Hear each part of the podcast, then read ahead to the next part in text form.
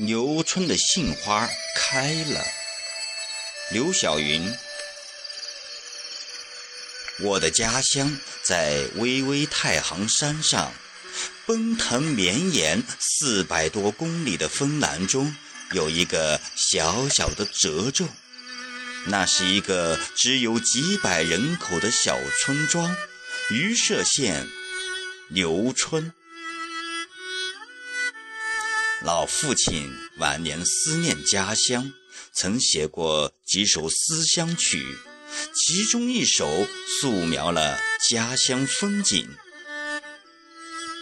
面对南港独秀松，二郎朝日映山红。空王高峻连天志，居住花明柳暗中。由此可见，我的家乡有诗情画意。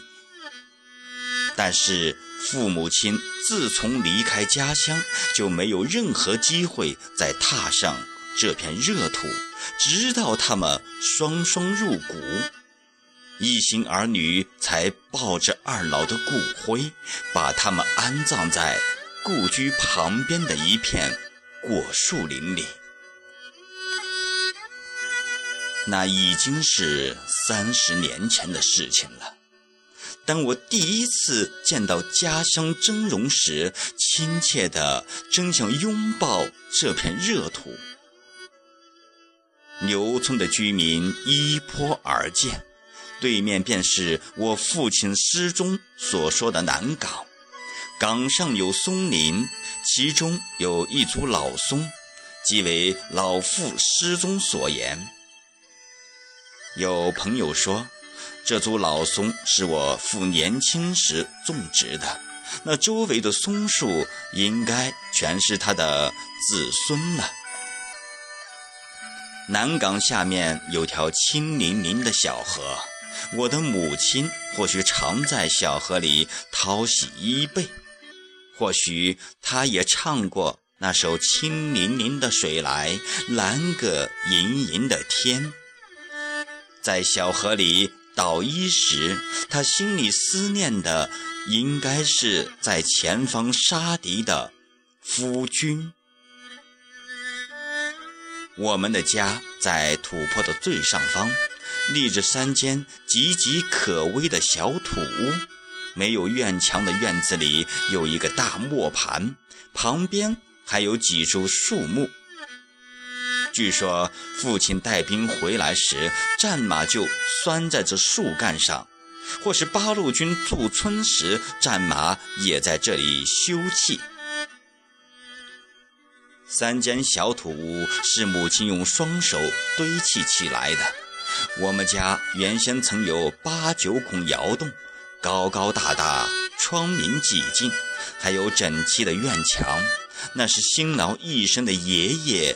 建起来的，因为爷爷的独生儿子，我的父亲在前线打日本，日本鬼子烧毁了我的家园，爷爷也因此而气，而悲，而病，而终。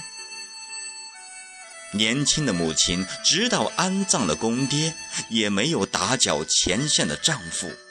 他义无反顾地在原来窑洞的旁边，有自家兄弟帮忙，堆起了三间能栖身的小土屋。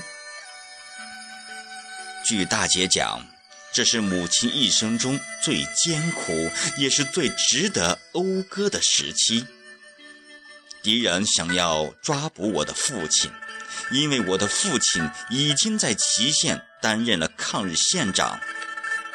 他们对我的母亲威逼利诱，各种花招使尽，也没有动摇我母亲半点信念。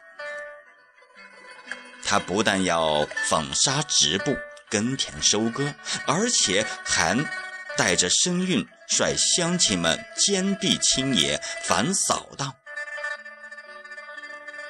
母亲所遭受的困难，只有父亲能感受到。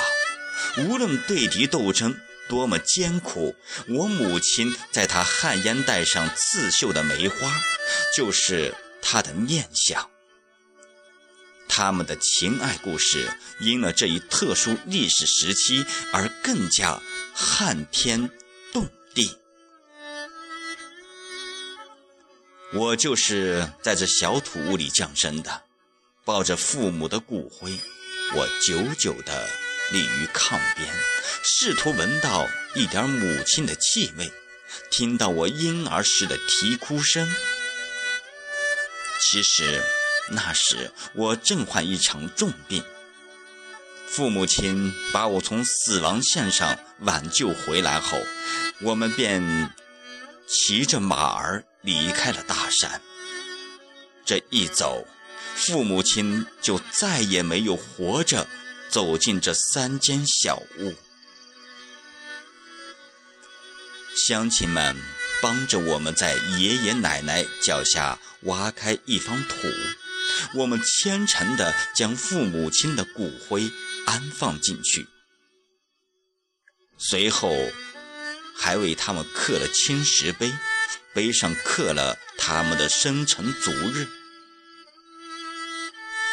那年清明节刚过，山里的草木已经有了绿意，坟头周围居然种有一片芍药花，尚未开花。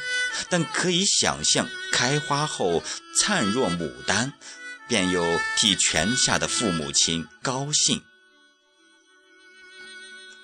芍药花寓意着思念，无论父母亲之间，还是子女与父母亲之间，都是思念深深。我曾见过父亲在一本千家诗里，加有一支干枝梅。也曾见父亲研墨书写，梅姐爱吾情最深。父亲还写了情诗，悼王琦：竹马青梅连理心，华年结发变钟情。清贫岁月同甘苦，战乱时光有脚人。玉女耕田承重任，相夫里内获贤名。胡天不续夺吾爱，念在思亲热泪倾。这首诗足以见得他们是怎样从两小无猜相携走到天荒地老的。虽然他们这一生很苦，清贫、战争、饥饿、运动，我们所没有经过的苦难，他们都一天天在乐观中战胜，在希望中培育着后代，终究。战胜不了时，就彻底倒下了。母亲去世时才五十岁，父亲刚刚给他写了生日祝福诗：“久别闲暇忆老妻。”母亲是在得到父亲被误诊而得以平反的那个时刻，轰然离开这个世界的。静静地等了父亲二十三年，终于双双回到生活的起点，就是这个一眼可以望到头的小山村，躺在一只匣子里，心傍心的相互温存。后来，这块地里不见了芍药。又种上了山杏。如果是二月清明，我们回来时，还只是能见到花枝嫩芽；如果是三月清明，这里的杏花就灼灼开放了。甲午年的清明，刚进牛春，远远的就看到了坡上坟地里那团粉白色的烟霞在蒸腾，几乎是三步并作两步登上浅坡。父母亲和爷爷奶奶安静地躺在一片令人赏心悦目的杏林之中，淡淡的花香扑面而来，梦幻般的境界让我们产生了回到家的感觉。可不是吗？父母在哪里，哪里就是我们的家。这块远离城市的净土，就是我们向往的家。年年临近清明节，心儿早就飞回牛村，飞到这片杏林。父母亲在用自己的养分滋养着这杏枝杏花。犹如当年他们对子孙的呵护。牛村，小小的村落，在浩瀚延绵的太行山上，不过是一个小小的点缀。但是，对于我们来说，亲切无比，那是我们永远的牵挂，永远的家。刘晓云，四十八号。